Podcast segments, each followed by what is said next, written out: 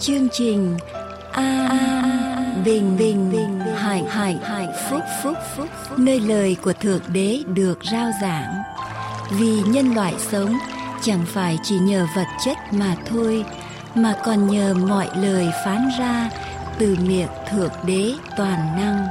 Như vậy, đức tin đến bởi sự người ta nghe, mà người ta nghe là khi lời của thượng đế được rao giảng mọi liên lạc xin quý vị vui lòng gửi về mạng toàn cầu tại địa chỉ anbinhhạnhphúc.com anbinhhạnhphúc.com hoặc điện thoại miễn phí số 1 888 901 4747. Lạy Chúa là cha của muôn loài từ ái. Xin Ngài nắm tay con cái dân sự của Ngài, nắm tay mỗi một người trong chúng con để cho chúng con ý thức rằng chúng con thuộc về dân sót, là dân còn lại của Chúa. Giúp cho chúng con bước đi ở trong sự kính sợ Chúa, bước đi ở trong đường lối của Ngài. Lạy Chúa cá nhân của chúng con, gia đình của chúng con, hội thánh của Chúa, cộng đồng mà chúng con liên hệ vào sẽ nhận được phước vì có một người trung tín với Ngài bước đi ở trong sự kính sợ Ngài. Thấy điều ác chúng con quyết không làm. Thấy lời ác chúng con quyết không nói. Thấy mưu ác chúng con quyết không nghe theo. Lạy Chúa, xin Ngài giúp cho chúng con được đứng vững, ban quyền năng Chúa ở trên chúng con mỗi người, ở trong các hội thánh của Ngài. Cho những ai lắng nghe chương trình phát thanh hôm nay, để cho chúng con quyết định điều này, bước đi với Chúa, thấy điều ác không làm, nghe điều ác không nghe và không đi theo những mưu ác. Chúng con chỉ biết kính sợ Ngài, bước đi trong đường lối của Ngài. Lạy Chúa cho chúng con thêm sức mạnh để chúng con đứng vững hầu nêu cao lẽ thật của Ngài trước Ngài. Chúa trở lại trong thế gian hư mất này. Chúng con tạ ơn Ngài. Chúng con cầu nguyện trong danh của Đức Chúa Giêsu là đấng cứu thế. Amen.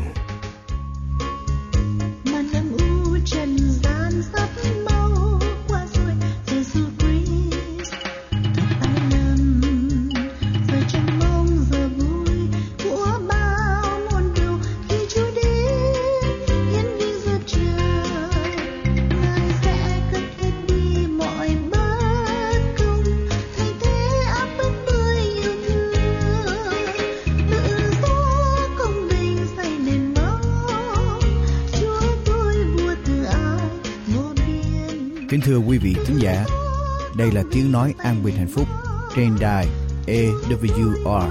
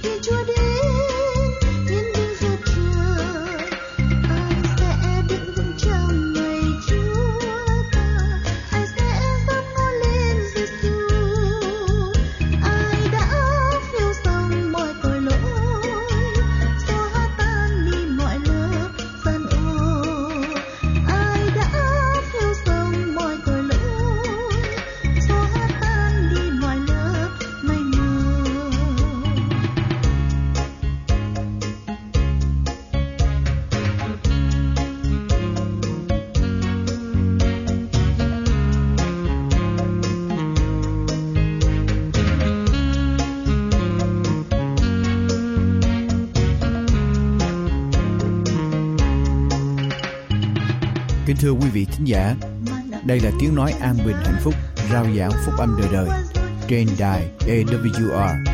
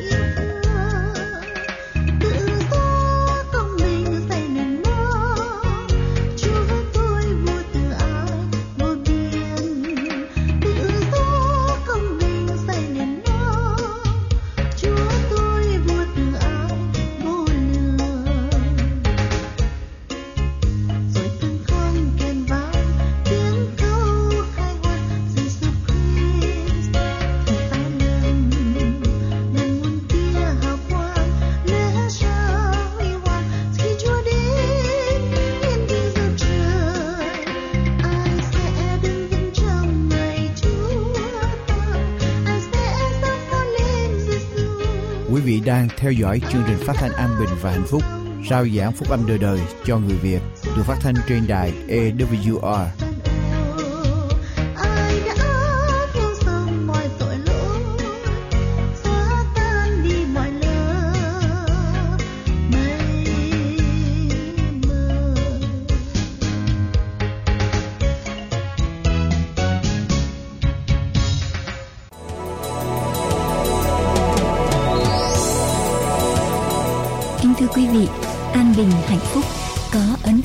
số tài liệu như Con đường đến với Thượng Đế, Cuộc đời Chúa Cứu Thế, Lẽ thật ngày sa bát, Sấm truyền tận thế, 37 bài học kinh thánh, Con đường sống tập 1 và 2, Giáo lý căn bản, Cẩm nang xây dựng niềm tin, Ai rời ngày thánh từ ngày thứ bảy qua ngày thứ nhất của tuần lễ, Bí quyết sống khỏe, 60 dữ kiện về ngày sa bát, 27 tín điều căn bản, các đĩa CD và DVD thánh nhạc, cũng như các đĩa CD và DVD của những chương trình đã được phát hình phát thanh. Những tài liệu này sẽ giúp quý vị trên con đường tìm hiểu về đấng tạo hóa, cũng là đấng cứu thế. Xin vui lòng liên lạc với An Bình Hạnh Phúc để được nhận những tài liệu này qua số điện thoại 1888 901 4747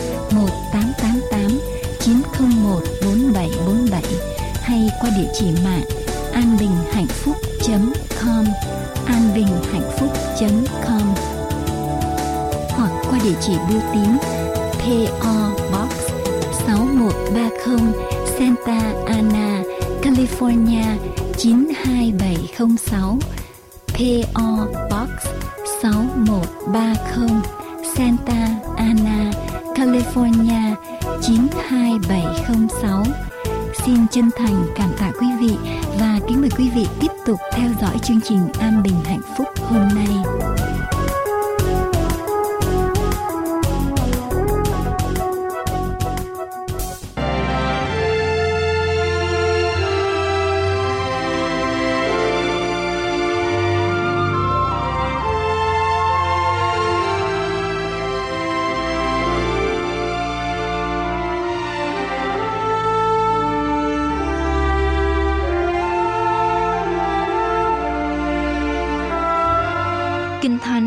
Đáp rằng Lời Chúa là ngọn đèn cho chân tôi, ánh sáng cho đường lối tôi.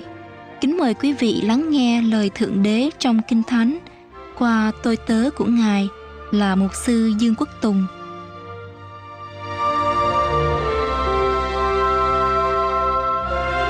Và hôm nay đề tài là con đường theo Chúa Con đường đi theo Chúa Ở trong sách Giăng đoạn 7 câu 1 cho đến câu số 24 Sách Giăng đoạn 7 câu 1 đến câu số 24 Con đường theo Chúa Chúng ta sẽ tiếp tục ở trong các sách Matthew, Mark, Luca, Giăng và hôm nay trong Giăng đoạn 7 chúng ta đi qua Giăng đoạn 5, đoạn 6 và trước đây tôi có giảng nhiều về Giăng đoạn 4, đoạn 3 và đoạn 2, đoạn 1. Hôm nay Giăng đoạn 7 câu 1 đến câu số 24 con đường theo Chúa. Tôi đọc từ câu 1 đến câu số 8 rồi sau đó chúng ta sẽ đọc tiếp ở trong những phần còn lại của đoạn 7 câu 1 đến câu 24. Từ câu 1 đến câu số 8 Kế đó Đức Chúa Giêsu đi khắp xứ Galilee, Ngài không ưng đi trong xứ Giu-đê. Bởi dân Juda vẫn tìm phương giết Ngài. Và ngày lễ của dân Juda gọi là lễ lèo tạm gần đến. Anh em Ngài nói rằng, hãy đi khỏi đây Và qua xứ Jude Để cho các môn đồ cũng được xem công việc thầy làm khi nào người ta muốn tỏ mình ra thì không ai làm kín dấu việc gì vì thầy làm những sự đó, hãy tỏ mình cho thiên hạ bởi chân chính các anh em ngài không tin ngài Đức Chúa Giêsu phán cùng anh em mình rằng, thì giờ của ta chưa đến, còn về các ngươi thì giờ được tiện luôn luôn. Thế gian chẳng ghét các ngươi được, nhưng ghét ta vì ta làm chứng này về họ rằng công việc họ là ác. Các ngươi hãy lên dự lễ còn ta chưa lên dự lễ đó vì thì giờ ta chưa trọn. Ngài nói xong cứ ở lại xứ Galilee. Con đường đi theo Chúa thưa quý vị. Chúng ta thường nghĩ rằng con đường theo Chúa được bình yên, con đường theo Chúa được lót thảm, con đường theo Chúa mọi sự được thông suốt theo ý của chúng ta. Con đường theo Chúa đầy những phước hạnh và mọi sự xảy ra theo ý muốn của chúng ta. Nhưng mà con đường đi theo Chúa không đơn giản như chúng ta nghĩ đâu thưa quý vị. Điều đầu tiên mà tôi muốn nói đến ngày hôm nay là khi chúng ta thi hành một sứ mạng cho Chúa khi chúng ta sẵn sàng làm theo lời của Chúa, đứng lên sống theo lời của Chúa, chúng ta phải sẵn sàng để đương đầu với lại sự chống đối khó khăn. Chúng ta phải công phải sẵn sàng và phải đương đầu với lại rắc rối khó khăn khi chúng ta thi hành sứ mạng làm công việc cho Chúa, đi ở trên con đường của Chúa, chấp nhận đứng lên cho lời của Chúa. Cổ nhân tiền hạt thang nói như thế này. Ở trong thiên hạ có hai cái khó. Lên trời thật là khó. Nhưng nhờ cậy cầu vả người ta còn khó hơn nữa. Quý vị ai đã từng nhờ cậy cầu vả của người, quý vị biết khó như thế nào? Lên trời khó mà nhờ cậy cầu vả người ta còn khó hơn. Ở trong thiên hạ có hai cái đắng. Hoàng liên đắng mà nghèo kiết khốn cùng còn còn đáng hơn hoàng liên nữa cho nên nghèo kiết cũng là một cái cây đắng ở trong đời sống nhân gian có hai cái mỏng mỏng mỏng manh dễ tan vỡ giá mùa xuân mỏng tức là sương của mùa xuân. Rất là mỏng manh nhưng mà thói đời càng càng mỏng hơn. Thói đời, sự thay đổi của con người càng mỏng hơn, càng dễ thay đổi lắm. Và nhân gian có hai cái hiểm. Núi sông hiểm. Nhưng mà lòng người còn còn còn hiểm hơn núi sông. Như thế này biết được cái khó, chịu được cái đắng quen được cái mỏng dò được cái hiểm mới có thể sống ở đời được cho nên thưa quý vị làm người ở trong xã hội đã khó như vậy rồi là một chiến sĩ thập tự giá cho Chúa, là một người con của Chúa, bước đi theo Chúa còn khó hơn nữa. Khi Chúa kêu gọi chúng ta để thực hiện một chương trình cho Chúa, thực hiện một sứ mạng cho Chúa, khi Chúa kêu gọi chúng ta để đứng lên cho Chúa, quý vị, Quý vị sẽ gặp sự chống đối của quyền lực sự tối tăm. Quý vị sẽ gặp sự bán phá của quyền lực sự tối tăm. Quý vị sẽ gặp khó khăn, gặp chống đối, gặp phê bình, chỉ trích để làm cho quý vị nản lòng, đau hàng. Và chúng ta phải biết rằng khi tôi đứng cho Chúa, khi tôi thi hành sứ mạng cho Chúa, tôi sẽ gặp sự khó khăn do quyền lực của sự tối tăm đưa đến. Quý vị trở lại với tôi trong đoạn kinh thánh nếu chúng ta nhớ lại ở trong đoạn 5 của sách Giăng, Đức Chúa Giêsu chữa lành một người bị bại 38 năm. Và rồi có chuyện gì xảy ra? Người Juda hay là những người lãnh đạo người Juda tìm cách để mà giết Chúa. Qua đoạn 6, Chúa làm phép lạ hóa bánh ra từ năm cái bánh hai con cá cho hơn năm ngàn người ăn có thể người ta nói rằng có thể lên hai chục ngàn người đã ăn từ năm cái bánh hai con cá sau khi ăn xong, họ muốn tôn chúa lên làm vua chúa không đồng ý chuyện đó chúa làm một bài giảng họ không đồng ý với bài giảng của chúa và chuyện gì xảy ra tất cả đều bỏ chúa đi hết ngay cả 70 môn đồ mà Chúa đã huấn luyện để gửi đi ra cũng bỏ Chúa đi hết. Chỉ còn lại bao nhiêu? 12 môn đồ. Và trong 12 môn đồ, Chúa nói rằng một người là quỷ. Quý vị thấy không? Chúa đoạn 5 Chúa bị tìm cách giết ở tại xứ Juda. Đoạn 6 Chúa bị người ta từ bỏ ở tại xứ Gali Galilee. Và theo như đoạn, đoạn 7 nói đây Chúa vẫn còn tiếp tục đi ở xứ Galilee Nhưng Ngài không muốn đi đến xứ Jude Tại vì xứ Jude muốn giết Chúa. Nhưng mà xứ Galilee chỉ là những người muốn từ Từ bỏ Chúa cho nên Chúa vẫn còn nán trở lại. Và bây giờ ở trong đoạn 7 Có chuyện gì xảy ra? Người Juda đã tìm cách giết Chúa, người Galilee từ bỏ Chúa. Bây giờ đoạn 7 cho biết rằng anh em của Chúa như thế nào? Cả người nhà của Chúa, người ở trong gia đình của Chúa, anh em của Ngài. Đây là những người con sao giữa ông Joseph và bà Mary. Sau khi đã sanh Đức Chúa Giêsu, ông Joseph bà Maria ăn ở và sanh ra những người con khác. Và bây giờ Kinh Thánh nói rằng những người anh em cùng mẹ khác cha với Chúa bây giờ cũng không còn tin đến Chúa nữa. Họ khích bác Chúa, họ diễu cực, họ từ chối, họ khích bác, họ chế rượu, họ thách thức Chúa. Họ nói với Chúa rằng nếu muốn nổi tiếng, nếu muốn làm những chuyện lớn làm cho người ta thấy, cần gì phải làm dấu kín như vậy? Cần gì phải che giấu như vậy? Tại sao không bày tỏ để cho người ta biết để người ta đi theo? Nếu giỏi thì làm để cho mọi người thấy đi theo. Tại sao là che giấu như vậy? Và Chúa nói rằng đối với các ngươi chuyện gì cũng có thể làm được, giờ nào cũng có thể làm được. Đối với ta thì khác. Và họ khích bác Chúa để đi lên Jerusalem để bày tỏ về Chúa. Chúa nói Chúa chưa đến lúc Chúa đi và Chúa không thể tới đó được. Quý vị, Đức Chúa Giêsu phải được gọi là người nhu mì, nhân từ, hiền lành, khiêm tốn, tử tế, hòa nhã nhất ở trên thế gian này. Có phải vậy không? Nếu quý vị đọc Kinh Thánh, quý vị phải nói rằng Chúa Giêsu the most gentle, the most meek, kind, the nicest person. Đức Chúa Giêsu là con người như vậy. Chúa cảm thông mọi người. Chúa là con người tốt nhất ở trong tất cả mọi người. Chúa biết cách xử thế. Chúa nhẹ nhàng. Tội nhân đến với Chúa không bị xua đuổi, không bị ngược đãi. Kẻ thù không có cách nào để mà tấn công Chúa. Ma quỷ cũng phải rút lui ở trước mặt Chúa.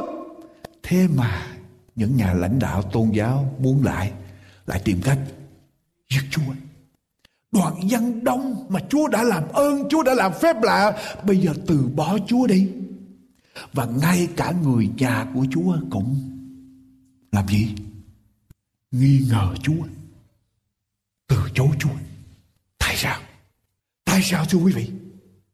Khi quý vị đứng lên để sống theo ý của Đức Chúa Trời, khi quý vị quyết định đứng lên để làm một điều gì đó, thi hành một sứ mạng của Chúa, làm một điều chương trình mà Chúa kêu gọi quý vị làm, ma quỷ sẽ bắt đầu sách động tất cả thế giới để chống lại, để tấn công. Quý vị có sẵn sàng không? Quý vị có sẵn sàng không? Ở trong sách Luca đoạn 2 câu 52 làm với tôi trong sách Luca đoạn 2 câu 52 Luca đoạn 2 câu 52 Kinh Thánh ghi như thế nào? Đoạn 2 câu 52 của sách Luca, Đức Chúa Giêsu khôn ngoan càng thêm, Thân hình càng lớn, Càng được đẹp lòng Đức Chúa Trời và người ta. Đức Chúa Giêsu lớn lên được đẹp lòng Đức Chúa Trời và người ta Thế mà tại sao có vụ người Jude tìm cách giết Chúa Người Samari từ người người người Galilee từ bỏ Chúa và gia đình Chúa không còn tin Chúa chối bỏ Chúa Chúa Giêsu càng lớn lên, càng khôn ngoan, càng đẹp lòng Đức Chúa Trời và đẹp lòng người ta. Có chuyện gì xảy ra lật qua đoạn 4 câu thứ 16 trở đi. Đoạn 4 câu số 16 trở đi, Chúa lớn lên ở trong 30 năm đầu. Khi Chúa sống ở dưới thế gian này, 30 năm đầu, Chúa sống, người ta thuận hòa, người ta đẹp lòng, người ta đi theo Chúa. Ở trong gia đình mọi người trong xóm giềng mọi người đều vui lòng và tất cả là bạn hữu của Chúa. Nhưng mà đoạn 4 câu thứ 16 có chuyện gì xảy ra? Đức Chúa Giêsu đến thành Nazareth là nơi dưỡng dục ngài. Theo thói quen nhằm ngày sa bát ngài vào nhà hội đứng dậy và đọc có người trao cho sách tiên tri Esai cho ngài Ngài dở ra gặp chỗ có chép rằng Thần của Chúa ngự trên ta Vì Ngài đã sức giàu cho ta, Đặng truyền tin lành cho kẻ nghèo. Ngài đã sai ta để ra cho kẻ bị cầm được tha, Kẻ mù được sáng, Kẻ bị hài hiếp được tự do. Và để đồn ra năm lành của Chúa Đoạn Ngài xếp sách lại, trả lại cho kẻ giúp việc. Ngồi xuống, mọi người ở trong nhà hội đều chăm chỉ ngó Ngài. Ngài bàn phán rằng, hôm nay đã được ứng nghiệm lời kinh thánh Mà các ngươi vừa nghe đó. Ai nấy đều làm chứng về Ngài, lấy làm lạ về các lời đầy ơn từ miệng Ngài ra và nói rằng, có phải con Joseph chăng? Ngài phán rằng, chắc các ngươi lấy lời tục ngữ mà nói cùng ta rằng, hỡi thầy thuốc hãy tự chữa mình lấy mọi điều chúng ta đã nghe ngươi làm ở tại Capernaum thì hãy làm ở tại đây là quê hương ngươi. Ngài phán rằng, quả thật ta nói cùng các ngươi không có một đấng tiên tri nào được trọng đãi ở trong quê hương mình. Ta nói thật cùng các ngươi về đời Eli Khi trời đóng chặt ở trong 3 tháng 6 tháng Cả xứ bị đói kém. Trong dân Israel có nhiều đàn bà quá. Dầu vậy Eli chẳng được sai đến cùng một người nào ở trong đám họ Nhưng được sai đến cùng một người đàn bà quá Tại Sarepta, xứ Sidon Ở trong đời tân tiên tri Elise Dân Israel cũng có nhiều kẻ mắc tật phong song không có ai được lành chỉ có Na, Naaman người xứ Syria mà thôi ai nấy ở trong nhà hội nghe những điều đó thì tức giận lắm. Họ đứng dậy kéo ngài ra ngoài thành, đưa ngài lên ở trên chót núi là nơi họ xây thành, ở trên để quăng ngài xuống. Quý vị, chuyện gì xảy ra? Chúa Giêsu lớn lên, càng khôn ngoan, càng được đẹp lòng Đức Chúa Trời và người ta. Nhưng mà bây giờ Chúa đọc câu kinh thánh Chúa nói ngày hôm nay bắt đầu sứ mạng của Chúa, chức vụ của Chúa và có chuyện gì xảy ra? Họ đem Chúa lên vả quan xuống dưới núi tìm cách để mà giết Chúa. Quý vị thấy không? Khi chúng ta sẵn sàng khi quý vị làm một sự quyết định để sống cho Chúa, để làm theo ý Chúa, quý vị quyết định làm một điều, nghe một bài giảng và quyết định rằng tôi sẽ sống theo lời của Chúa, quyết định đó ra khỏi nhà thờ có chuyện gì xảy ra? Ra khỏi thánh đường có chuyện gì xảy ra? Quý vị bắt đầu gặp khó khăn. Quý vị bắt đầu gặp áp lực. Quý vị bắt đầu gặp sự chống đối, gặp sự phê bình. Satan sẽ kích động cả một đoàn quân để tấn công chúng ta khi chúng ta quyết định sống theo lời của Chúa, quyết định đứng lên khi Đức Chúa Giêsu quyết định. Chúa gặp bị người Jude bị người Galilee bị luôn cả người người nhà của Chúa tấn công. Quý vị Mỗi gia đình, mỗi cá nhân, mỗi hội thánh của Chúa Khi quý vị quyết định để sống cho Chúa, bước đi theo Chúa Chúng ta phải sẵn sàng rằng ma quỷ sẽ tấn công. Cho nên sứ đồ phi nói rằng đừng lấy làm lạ khi anh em gặp sự khó khăn, gặp sự chống đối, gặp sự tấn công. Đừng lấy làm lạ. Khi chúng ta quyết định sống cho Chúa là một thi hành một sứ mạng cho Chúa Quý vị, Satan sẽ dựng lên những thầy tế lễ thượng phẩm như cai phe. Satan sẽ đưa những người, những thầy tế lễ thượng phẩm như Ane ở những địa vị cao quan trọng để tấn công quý vị. Satan sẽ đưa lên những người như Phi Lát ở trong chính quyền để tấn công quý vị. Satan sẽ đưa lên những người giống như Judas Iscariot để nổi lên phản lại tấn công quý vị. Satan sẽ đưa đảng Pharisee, đảng Sadducee để tấn công quý vị. Và chúng ta có lấy làm lạ không? Quý bạn chị em, khi một cá nhân nào, khi một gia đình nào, một hội thánh nào quyết định để sống trọn vẹn cho Chúa, thực hiện chương trình của Chúa, ma quỷ sẽ tấn công, sẽ gây giá xáo trộn, sẽ làm chi phối.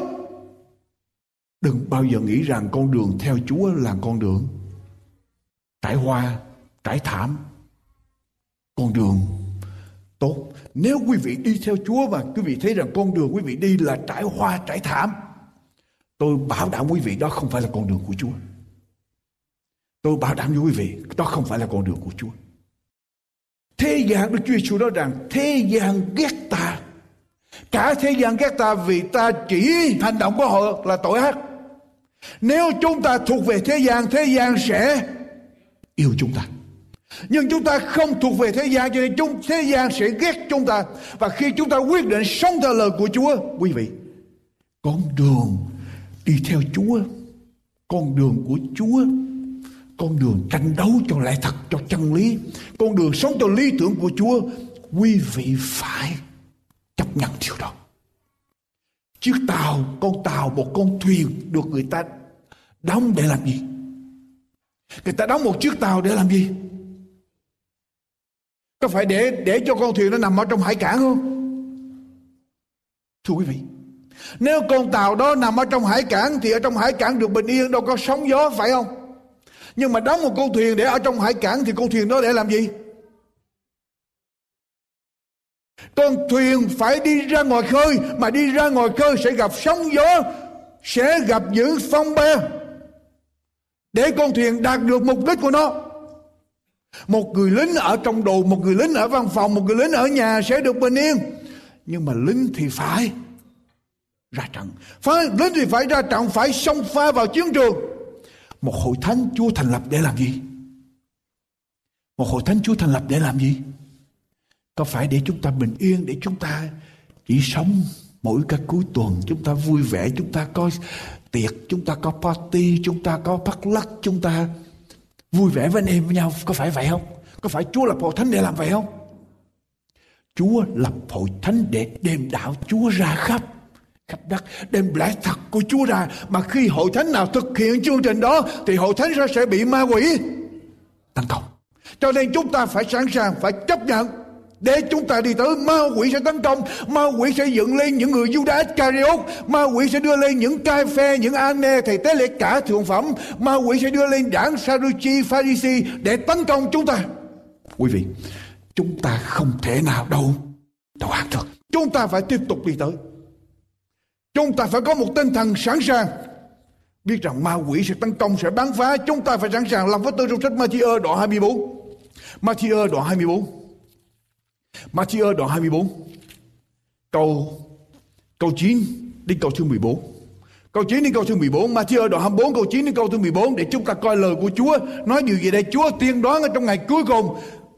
Có chuyện gì xảy ra?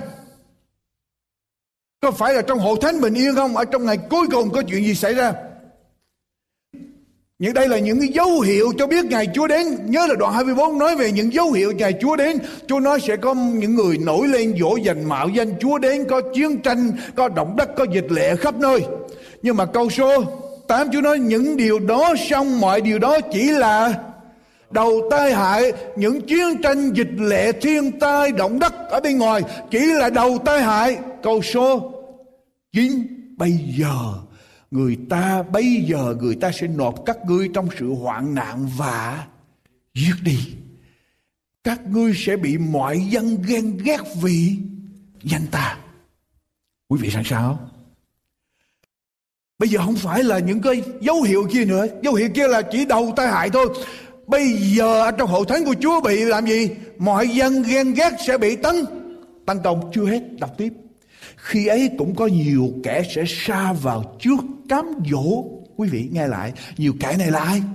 Nhiều người ở trong hội thánh sẽ xa vào trước cám dỗ, phản nghịch nhau và ghen ghét nhau. Quý vị thấy không? Chúa nói tất cả những dấu hiệu kia là đầu tai hại. Đây là những dấu hiệu cho biết rằng hội thánh của chúa sẽ bị tấn tấn công, sẽ có sự bắt bớ. Dân sự trung thành của chúa sẽ bị bắt bớ. Rồi ở trong hội thánh sẽ có những người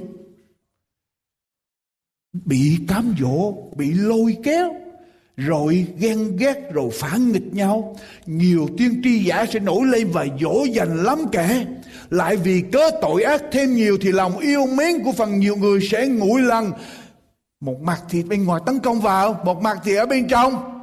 Nghe người này nghe người kia nghe những người nọ để phản nghịch chống đối nhau rồi một ngạt nữa chuyện gì xảy ra? Mũi lạnh ồ oh, đời sống bên ngoài bây giờ sung sướng qua thôi mình cứ thoải mái, mình cứ enjoy life, vui hưởng đời sống. Cứ sống như người ngoại, sống như thế gian. Quý vị thấy nản lòng không? Thấy nản lòng không? Quý vị ở trong hội thánh như vậy, quý vị nản lòng không? Chuẩn bị đi chuẩn bị đi, nó sẽ xảy ra. Chưa hết. Nhưng Chúa nói như thế này, Nhưng kẻ nào bền chí cho đến cuối cùng thì sẽ được cứu tin lành này về nước của Đức Chúa Trời sẽ được giảng ra khắp đất để làm chứng cho muôn dân. Bây giờ sự cuối cùng sẽ sẽ đến. Tôi nói quý vị, hậu thánh bị tấn công. Ở bên trong chia rẽ nghe người này nghe người kia nghe ma quỷ nghe giáo sư giả để rồi ghen ghét rồi có những người ham mến tội lỗi yêu đuối làm chúng ta nản lòng. Nhưng mà có một số người sẽ tiếp tục xâm quanh. Đây là những người trung tín với Chúa và những người này tiếp tục làm việc, tiếp tục để giảng đạo, để đem tin lành của Chúa ra khắp đất, để làm chứng cho muôn dân lúc bây giờ ngài tặng thế mới. Mới đến cho đây tôi nói với quý vị, đừng nghĩ rằng chúng ta sẽ có đám đông. Đừng nghĩ rằng sẽ đa số thể đi theo Chúa trong ngày cuối cùng mà chỉ là thiểu số con đường hẹp bầy nhỏ. Và ngay cả trong bầy nhỏ cũng có những rắc rối lộn xộn. Ở trong bầy nhỏ cũng có những rắc rối lộn xộn. Bên ngoài tấn công, ở bên trong chia rẽ, bên trong làm đủ mọi việc. Nhưng mà tôi nói quý vị, người nào bền chí bền lòng tiếp tục để rao giảng đạo của Chúa ra, thì ngày đó Chúa sẽ đến sẽ có một số người tiếp tục trung tín để mà thi hành mạng lệnh của Chúa. Phải tiếp tục đi tới nhưng mà ma quỷ thì sẽ. Tấn công, đừng lấy làm lạ. Đọc với tôi con thánh nữa ở trong sách Matthew đoạn đoạn 10 câu 21 câu 22 đoạn 10 câu 21 câu 22 Đức Chúa Giêsu nói gì đây? Đoạn 10 câu 21 câu 22 anh sẽ nộp em cho bị giết. Cha sẽ nộp con cho bị giết. Con cái sẽ dấy lên nghịch cùng cha mẹ mà làm cho người phải chết đi các ngươi sẽ là bị thiên hạ ghen ghét vì danh ta. Xong ai bền lòng cho đến cuối cùng thì sẽ được rỗi. Ai sẽ là người mà tấn công quý vị trong ngày cuối cùng? Anh em của mình, cha, mẹ, con cái của mình, ở trong gia đình sẽ tấn công lẫn nhau. Ở trong gia đình sẽ có sự chia rẽ. Người chống đối mình sẽ ở trong gia đình. Đoạn 10 câu 34 đến câu 39 Đoạn 10 câu 34 đến câu 39 Chớ tưởng rằng ta đến để đem sự bình an cho thế gian. Ta đến không phải để đem sự bình an Mà là đem gươm giáo Ta đến để phân rẽ con trai với cha, Con gái với mẹ, Dâu với bà gia Và người ta sẽ có kẻ thù nghịch là người nhà của mình, người ta sẽ có kẻ thù nghịch là người nhà của mình. Ai yêu cha mẹ hơn ta thì không đáng cho ta. Ai yêu con trai hay là con gái hơn ta cũng không đáng cho ta. Ai không vác cây thập tự mình mà theo ta thì cũng chẳng đáng cho ta. Ai gìn giữ sự sống mình thì sẽ mất. Còn ai vì cớ ta mà mất sự sống mình thì sẽ tìm lại được. Quý vị, ở trong ngày cuối cùng, quý vị đi theo con đường của chúa, quý vị sẽ bị tấn công. Nhưng mà người tấn công sẽ là những người ở trong gia đình của mình, ở trong nhà của mình, những người thân của mình. Và đây Chúa Giêsu nói rằng, nếu ai yêu cha mẹ, yêu anh em hơn ta, yêu con cái hơn ta thì không đáng cho ta. Sẽ có một ngày những người tấn công chúng ta ở trong nhà của chúng ta. Ở trong sách Mi-chê đoạn 7 câu 5 đến câu 8 Mi-chê đoạn 7 câu 5 đến câu 8 lật lại trong cựu ước trang 1043 chớ tin người lân cận của các ngươi và chớ để lòng tin cậy nơi bạn hữu mình. Hãy giữ, đừng mở miệng ra cùng người.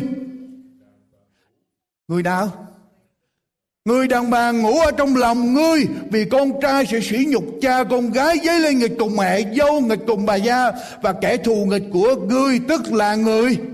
Nhà mình Sẽ có một giây phút, Sẽ có lúc, Sẽ có thời điểm chính người nhà của chúng ta sẽ tố cáo chúng ta ra với lại phía bắc bớ, với phe chính quyền, với những người bắc bớ.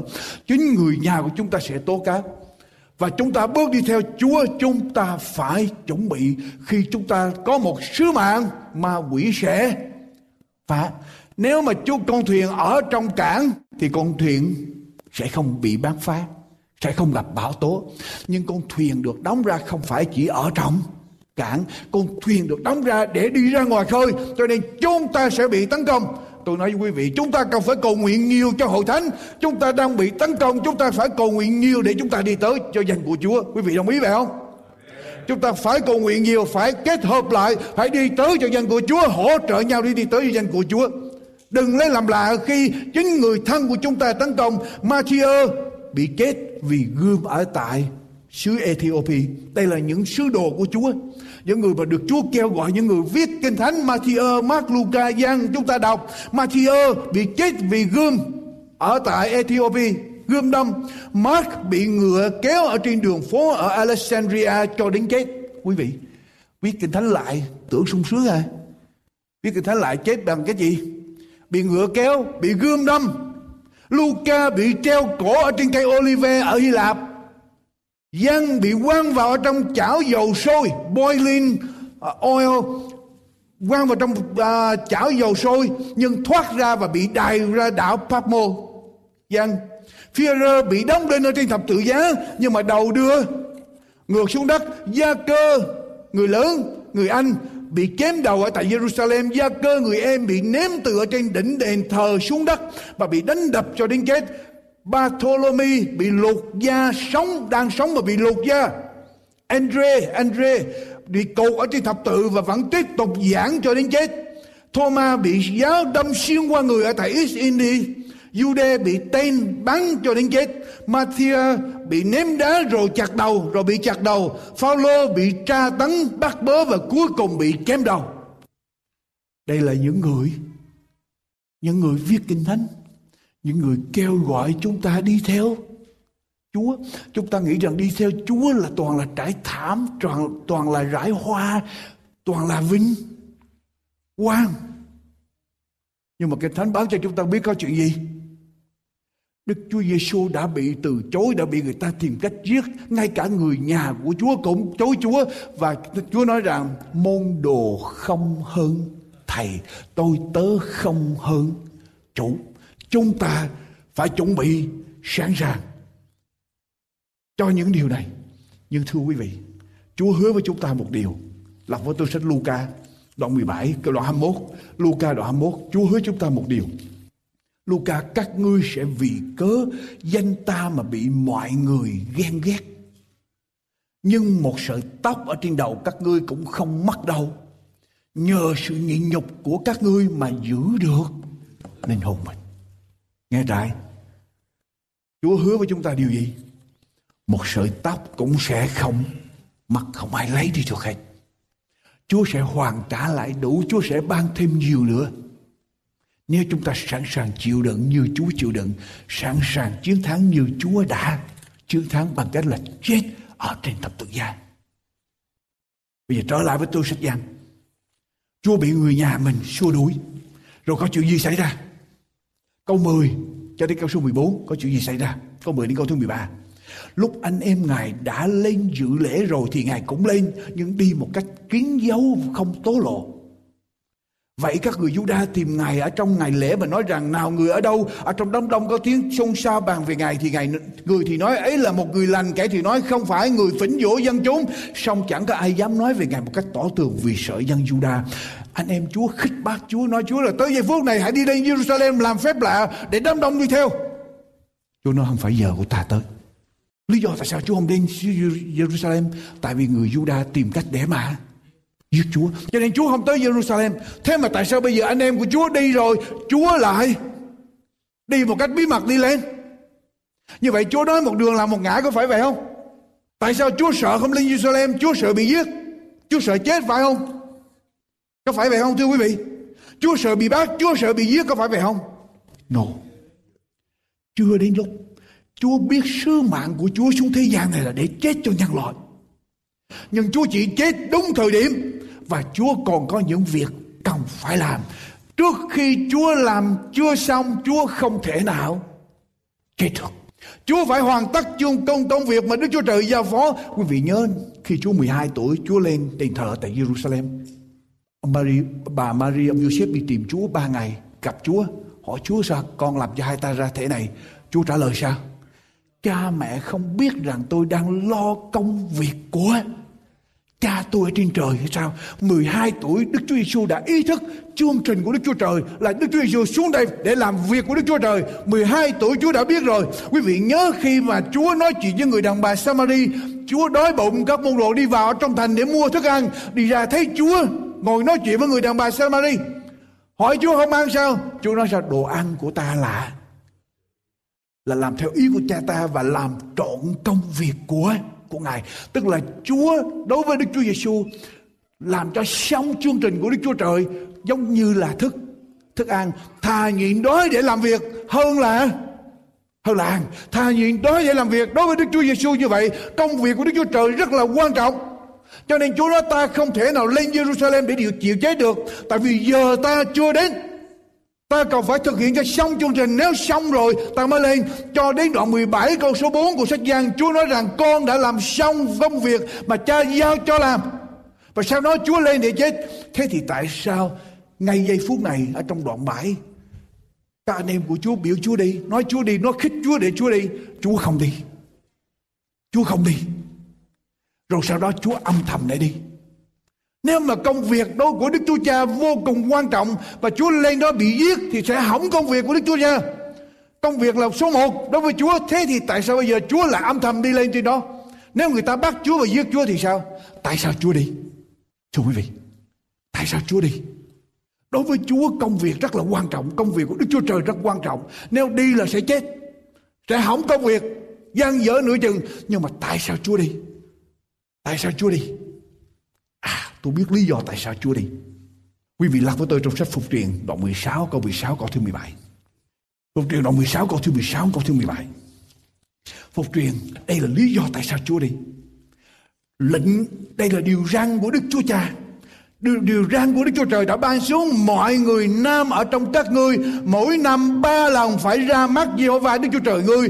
Tại nơi mà Ngài sẽ chọn tức là nhằm lễ bánh không men lễ bãi, bảy tuần và lễ lèo tạm. Người ta chẳng nên đi tay không ra mắt Đức Giê-hô-va. Mỗi người sẽ dân tùy theo của mình có tùy theo phước mà Giê-hô-va Đức Chúa Trời ngươi đã ban cho ngươi. Ở đây Đức Chúa Trời đòi hỏi con cái Chúa mỗi ngày thứ bảy phải đến các nhà hội ở mỗi địa phương để thờ phượng. Và một năm, ba lần phải lên đền thờ ở tại Jerusalem tham dự những cái lễ này. Ba là cái ngày lễ này, các người nam phải đi lên để thờ phượng. Và đây là điều răn của Đức Chúa Trời. Cho nên, ở trong giây phút này, Đức Chúa Giêsu làm gì? Chúa Giêsu nói là, thời giờ của ta chưa tới. Ta không thể nào đi được. Ta có việc phải làm. Nhưng mà Chúa vẫn đi âm thầm. Lý do tại sao? Tại vì đây là điều rằng đây là mệnh lệnh của Đức Chúa, Đức Chúa Cha. Đối với lại Đức Chúa Con, công việc của Đức Chúa Cha vô cùng quan trọng. Ngài phải làm cho xong. Nhưng mà Ngài dứt lại và Ngài biết lên lên đó nguy hiểm nhưng Ngài vẫn đi. Lý do là tại vì luật pháp, mệnh lệnh của Đức Chúa Cha đòi hỏi rằng mỗi người nam phải lên thành Jerusalem trong ba ngày lễ, trong những ngày lễ, ba cái kỳ lễ này. Quý vị, công việc của Chúa thực hiện rất là quan trọng. Chúa không thể nào bắt cẳng lên Jerusalem rồi bị giết và công việc sẽ bị gian dở nhưng Chúa vẫn lên tại vì đây là mệnh lệnh của Đức Chúa. Đức Chúa Cha, điều răn của Đức Chúa Cha, quý vị. Đức Chúa Trời đòi hỏi chúng ta làm gì? À, trong cuộc đời đi theo Chúa chúng ta có sứ điệp của Chúa, cho sứ mạng mà Chúa giao cho chúng ta sẽ gặp khó khăn. Nhưng mà trong cuộc đời của chúng ta đi theo Chúa Chúng ta còn phải có một điều khác nữa Là lời của Chúa, điều răn của Chúa phải là cao nhất Điều răn của Đức Chúa Trời đã đòi hỏi rằng tất cả người Nam phải lên thành Jerusalem, lên đền thờ Jerusalem dự lễ và Đức Chúa Giêsu đi lên trên đó. Dù rằng nguy hiểm, dù rằng Chúa không muốn đi, nhưng đó là mệnh lệnh của Đức Chúa Trời. Kinh Thánh Chúa nói rằng lời đã ra khỏi miệng ta sẽ không thể nào trở về luôn công mệnh lệnh của Chúa một khi Chúa đã phát ra không thể nào vô ích, không thể nào luôn công không phải để cho chúng ta ngồi đó bàn tán, không phải để cho chúng ta tranh luận, không phải để cho chúng ta lý luận với lời của Chúa, nhưng mà lời của Chúa phán ra sẽ thuận lợi cho công việc của Chúa ở trong sách Samuel thứ nhất, đoạn 15 câu 22 câu 23 Samuel thứ nhất, quý vị làm với tôi. First Samuel, đoạn 15 câu 22 câu 23 Samuel nói Đức Chúa Giê-hô-va há đẹp lòng của lễ thiêu và của lễ thù ăn bằng sự vâng theo lời phán của Ngài ư. Nói một cách khác, vả sự vâng lời tốt hơn là của tế lễ và sự nghe theo tốt hơn là mở. Chuyên được tất cả những gì quý vị làm cho Chúa không thành vấn đề nếu những gì chúng ta làm không phải bởi sự vâng vâng lời vâng lời bên trên tất cả mọi sự. Vâng lời bên trên tất cả mọi sự. Sự bội nghịch cũng đáng tội bạn. Tà thuộc bội nghịch tức là cãi lời lời chúa thì cũng giống như là một người thờ thần tượng. Không phải là thần tượng ở đây mà thờ tà thuộc. Sự cố chấp giống như tội cúng lại hình tượng. Quý vị cãi lời lời của chúa tương đương với những người thờ hình thờ hình tượng, không vâng theo lời của Chúa tương đương với những người thờ hình tượng. Bởi ngươi đã từ bỏ lời của Đức Giê-hô-va, nên ngài sẽ làm gì? Nên ngài sẽ làm gì? Cũng từ bỏ ngươi, không cho ngươi làm vua, quý vị.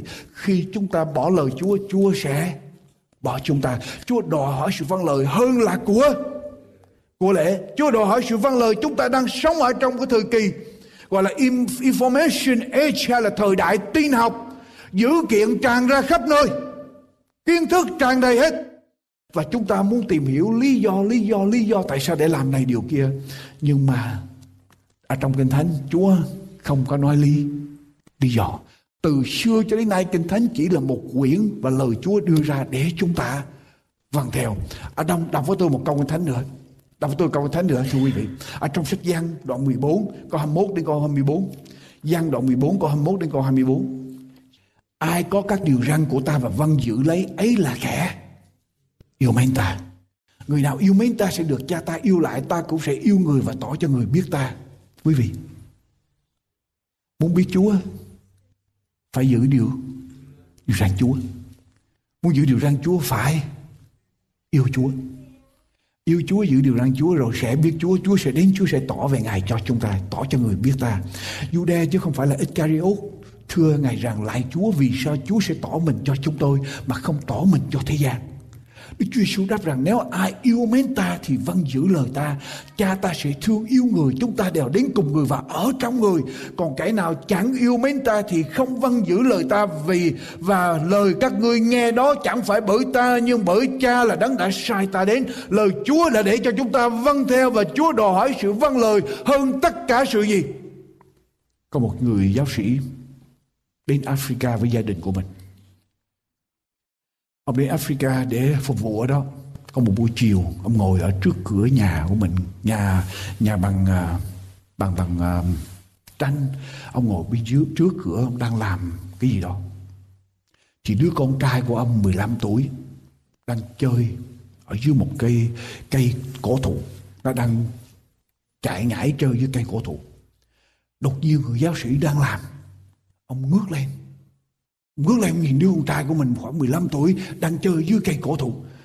Đột nhiên ông nghiêm giọng lại ông nói với con trai ông.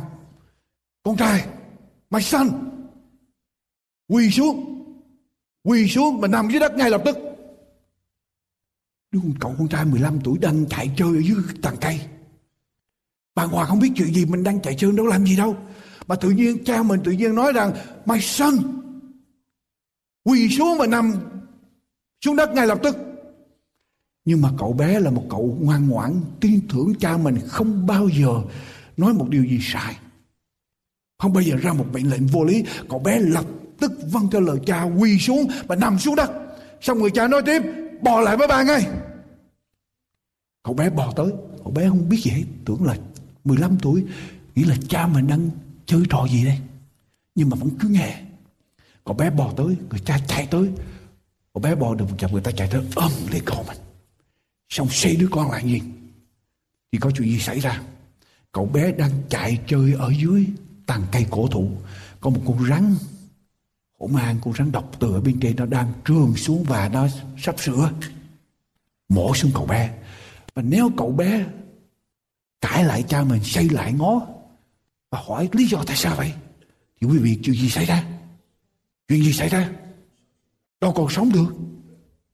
Quý vị, có nhiều lúc chúng ta đến với Chúa. Chúng ta đến với Chúa, chúng ta đối với điều răn của Chúa giống như một đứa bé vậy. Chúa phán, ác phải có điều tốt ở trong đó. Chúa phán, ác phải có lý do trong đó. Và chúng ta phải tin tưởng Chúa hoàn toàn để nghe theo lời của Chúa. Dầu rằng chúng ta có thích hay là không thích không thành vấn đề. Đức Chúa Giêsu không muốn lên thành Jerusalem. Chúa biết lên Jerusalem Chúa sẽ bị giết. Và công việc sẽ gian dở, nhưng mà Chúa vẫn đi lên Tại vì mệnh lệnh của Đức Chúa Cha nói rằng mỗi năm ba lần phải lên đền thờ tại Jerusalem Và Đức Chúa Giêsu đi lên Còn chuyện bảo vệ là do Đức Chúa Trời Chúng ta phải học Ở trong con đường chúng ta đi theo Chúa Chúng ta biết chúng ta làm sứ mạng của Chúa chúng ta sẽ gặp rắc rối khó khăn. Nhưng đồng thời chúng ta cũng biết rằng điều răn của Chúa là để bảo vệ chúng ta và chúng ta cần phải lắng nghe. Đọc tiếp với tôi con nữa. Quý vị biết ở trong ngày cuối cùng. Ở trong ngày cuối cùng ma quỷ sẽ giấy lên thế giới, sẽ giấy cả thế giới để tấn công những người nào giữ các điều răn của Đức Chúa Trời và giữ lòng tin Đức Chúa Giêsu. Cho nên tôi nói quý vị, nếu chúng ta vâng theo lời của Chúa, theo lời tiên tri ở trong khải quyền sẽ có một ngày đừng lấy làm lạ chúng ta sẽ bị tấn công. Nhưng mà bổn phận của chúng ta không phải là để tranh cãi. Hỏi lý do mà bổn phận của chúng ta chỉ là vâng lời Chúa. Cứ vâng lời giao cho Chúa. Trung tín kẻ nào bình lòng cho đến cuối cùng sẽ được cứu. Đây tỏ ra sự nhịn nhục của các thánh đồ. Chúng làm điều gì? Giữ các điều răn của Đức Chúa Trời và giữ lòng tin Đức Chúa Giêsu. Vì thấy rõ không? Bây giờ trở lại với tôi đoạn 7 của sách Giăng. Có chuyện gì xảy ra nữa? Đoạn 7. Đoạn 7.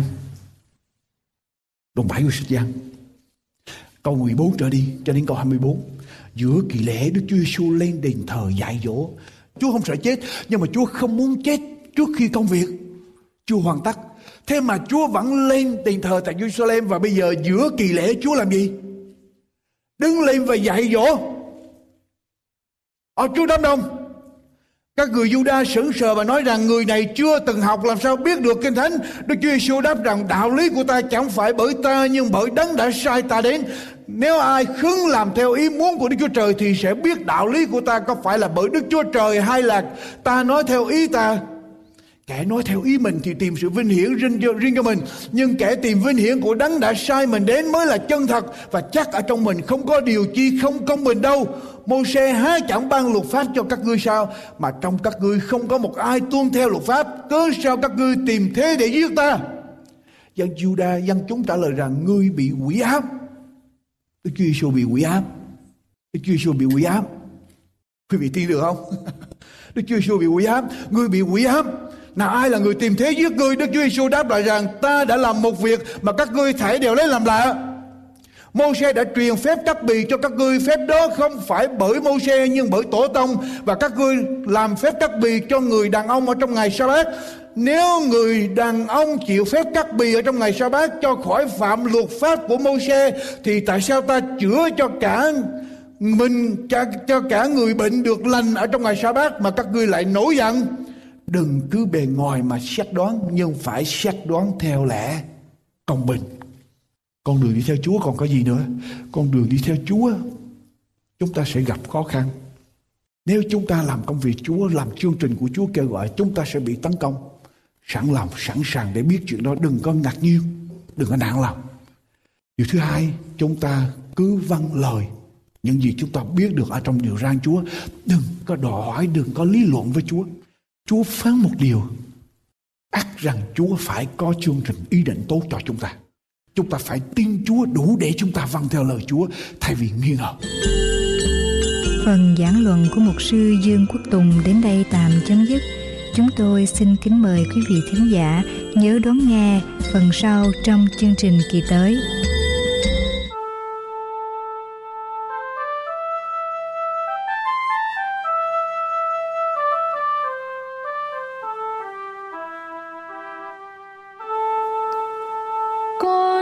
Quỳ xuống bên cây thanh gia lại đức chúa trời cứu vớt hồn con.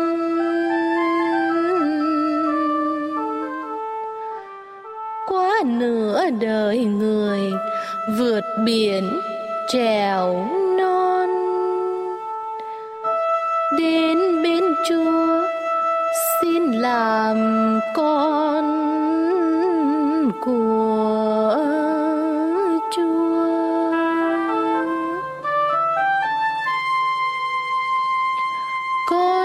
đã sống. Những đêm dài chân chưa vết bầm đau như dao cửa trồi.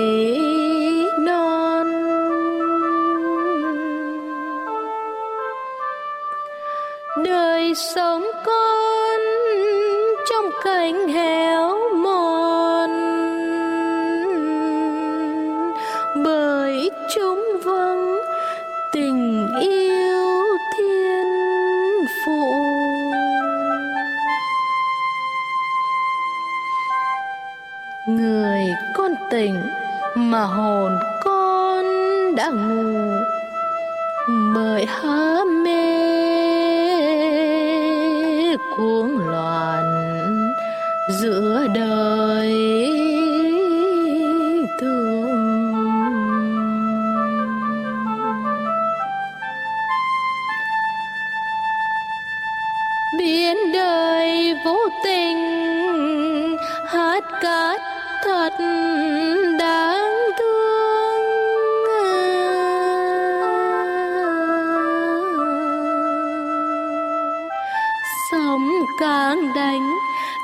càng xa lòng biển. Lòng tham lam con muốn xây vinh hiền giữa thác đời trong cảnh hư